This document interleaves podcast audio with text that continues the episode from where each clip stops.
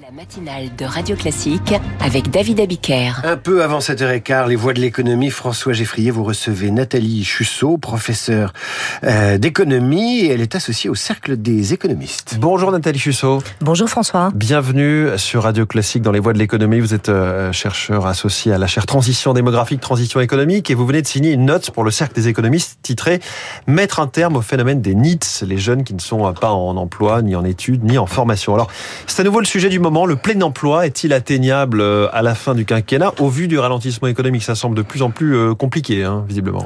Absolument. Là, en tout cas, on a eu une petite euh, hausse à nouveau du taux de chômage hein, ces derniers temps, 7,3% aujourd'hui dernier trimestre. Et effectivement, les indicateurs ne sont pas tous au vert, sachant qu'il faut quand même distinguer un petit peu toutes les notions, taux de chômage, taux d'emploi, etc., pour ne pas s'y perdre. Pourquoi est-ce qu'on les confond justement? Et pourquoi est-ce que on va refaire un peu des bases de, de définition économique, pourquoi le, taux de chômage n'est pas l'inverse du taux d'emploi? Alors, simplement parce que la, la, façon de le calculer n'a rien à voir et surtout parce que le taux d'emploi, c'est une façon, je dirais, directe de mesurer la capacité d'une économie à mobiliser l'ensemble de ses, ses, ressources en main-d'œuvre. Et en fait, c'est plutôt ce chiffre-là, cet indicateur-là qu'il faudrait regarder de manière plus attentive et en particulier pour faire des comparaisons entre, le pays, entre les différents pays. Et donc, juste taux d'emploi, qu'est-ce que c'est? Taux d'emploi, c'est euh, le nombre d'actifs occupés, donc qui ont un emploi, divisé par la population en âge de travailler, donc de 15 à 64 Toute la population en âge de travailler. Absolument. Alors que le taux de chômage, il est sur une catégorie plus Alors que le taux de chômage, effectivement, vous prenez euh, le, le nombre de chômeurs dans la population active, sachant que dans vos populations actives, vous avez des actifs occupés plus les chômeurs. Et il est très sensible à la définition, évidemment, de ce qu'on appelle un hmm. chômeur. Emmanuel Macron a-t-il eu raison, euh, il y a quelques jours, de taper du poing sur la table en disant réveillez-vous, on est à 7% de chômage, sous-entendu, loin du compte Oui, parce que effectivement, en plus de ces notions de taux d'emploi et taux de chômage, on a la notion de plein emploi. Et là, la notion de plein emploi, alors plein emploi, attention, ne veut pas dire taux de chômage nul, à zéro, absolument. ça veut dire, voilà, ça veut dire effectivement qu'on a toujours un chômage frictionnel, on a toujours un délai entre le moment, par exemple, on va quitter un emploi et le moment où on va occuper un mmh. nouvel emploi.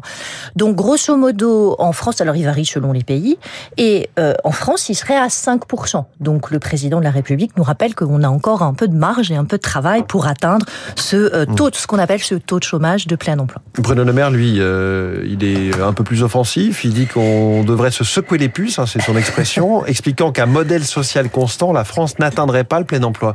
Est-ce que c'est vrai? Sous-entendu, est-ce qu'il faut attaquer, grignoter le modèle social pour grignoter le taux de chômage? Alors en tout cas, c'est la position de Bruno Le Maire, en particulier sur euh, la question notamment de, de l'emploi euh, des seniors, qui est euh, qui est vraiment très fragile dans notre pays. Hein. Il est de, de plus de 12%, il est à peu près de 36,2%. Alors l'emploi des seniors, les 60-64 ans. Deux chiffres importants, les, les 55-64 ans, le taux d'emploi des seniors est de 57% maintenant. Le vrai problème concerne les 60-64. Mmh. On est au-dessus de 60. Hein. voilà, on est décroche par rapport aux autres on décroche complètement. On est à 36,2. On est à peu près 18 points de moins en dessous de l'Allemagne ou du Danemark. Donc là, c'est vraiment le vrai problème.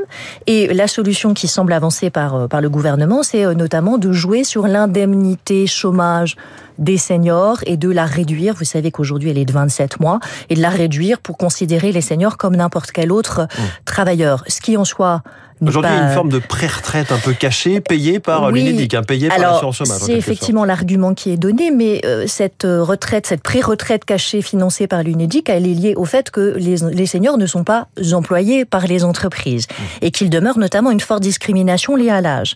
Et donc, de ce point de vue, on ne peut pas en même temps si vous le permettez, reculer l'âge de la retraite de 62 à 64 ans et ne pas euh, mobiliser les entreprises pour qu'elles maintiennent les seniors en emploi. Mmh. C'est le vrai sujet. Il manque un curseur en fait. Alors il manque un curseur. Euh, le lundi, l'indice senior, moi, ne me posait aucun problème, c'est-à-dire avoir une idée de combien de seniors on emploie dans l'entreprise et, et, de se donner euh, des objectifs, voilà, et éventuellement de dire, mais écoutez, là non, ça ne va pas, ça me paraît évidemment très bien.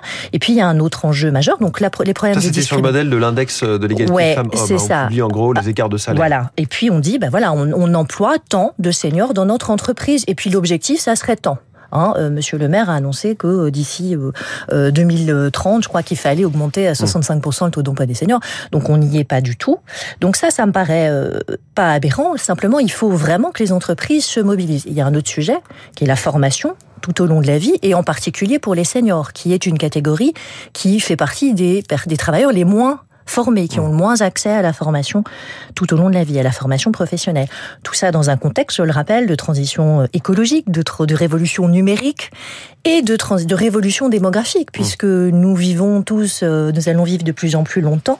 Et donc, évidemment, on a euh, massivement des, des seniors et on, on, va avoir des seniors aussi, effectivement, en âge, je dirais, de, euh, qui ne seront plus suffisamment, enfin, qui auront des problèmes de santé passés euh, 78 ans, 79 ans. Et donc, un, un poids important sur le modèle social, à la fois soutenabilité du système de retraite et soutenabilité du système de sécurité sociale. Mmh. Nathalie Chuchot, si, si je vous entends bien, euh, si le problème est au-delà de 60 ans et qu'il ne s'agit pas simplement de réduire la, durée d'allocation chômage passé 55 ans, on a un vrai problème culturel et quelque part, la faute est du côté des entreprises Ou c'est aussi que les seniors vraiment ne sont plus employables à ce moment-là, à cet ah âge-là? Ah non, alors pas du tout. Alors, à mon avis, il y a un problème culturel. C'est-à-dire qu'il faut quand même voir que, alors, seniors, on dit 55, au-delà de 55 ans, chiffre INSEE. Parfois, on descend à 50 ans. Mmh. Et au sein des entreprises, on devient senior à 45 ans. Oui, c'est ça, j'allais Donc, vous le dire. à un moment, euh, il faut arrêter de baisser le curseur. Donc, il y a un vrai problème là-dessus, sur la façon dont il y a on un considère. jeunisme, en fait. Il y a un jeunisme, alors qu'il y a un gâchis, une perte de talent, une perte d'expérience pour ces seniors-là. Sans parler des seniors qui, eux, sont en bonne santé, auraient envie de continuer à travailler plus longtemps. Et ça, il, faut, il faudrait absolument leur permettre. Évidemment, des seniors qui sont en moins bonne santé, qui occupent des emplois difficiles, là, le, le curseur n'est pas le même. Mmh. Mais vous voyez bien considérer quelqu'un qui est senior à 45 ans, alors que l'espérance de vie ne, ne, ne augmente, c'est absolument ridicule, surtout si on repousse l'âge de la retraite à 64 ans. Que dites-vous de la proposition formulée hier par Bruno Le Maire, cette idée d'être au 4-5e, passer un certain âge de seniorité, 4-5 payé 90% et où on cotise quand même 100% pour sa, sa, retraite Alors, disons que ça, ça, ça, ça ressemble à ce qu'on appelle de la retraite un peu progressive. Euh, la retraite progressive en soi n'est pas forcément un problème, c'est-à-dire que mais, mais ça dépend où, où, vous mettez le curseur, ce que vous appelez le curseur de seniorité. Mmh. C'est-à-dire que là, pour moi, il faut que ça soit vraiment euh, à la fin au-delà, bien au-delà même des 60 ans, peut-être même des 62 ans.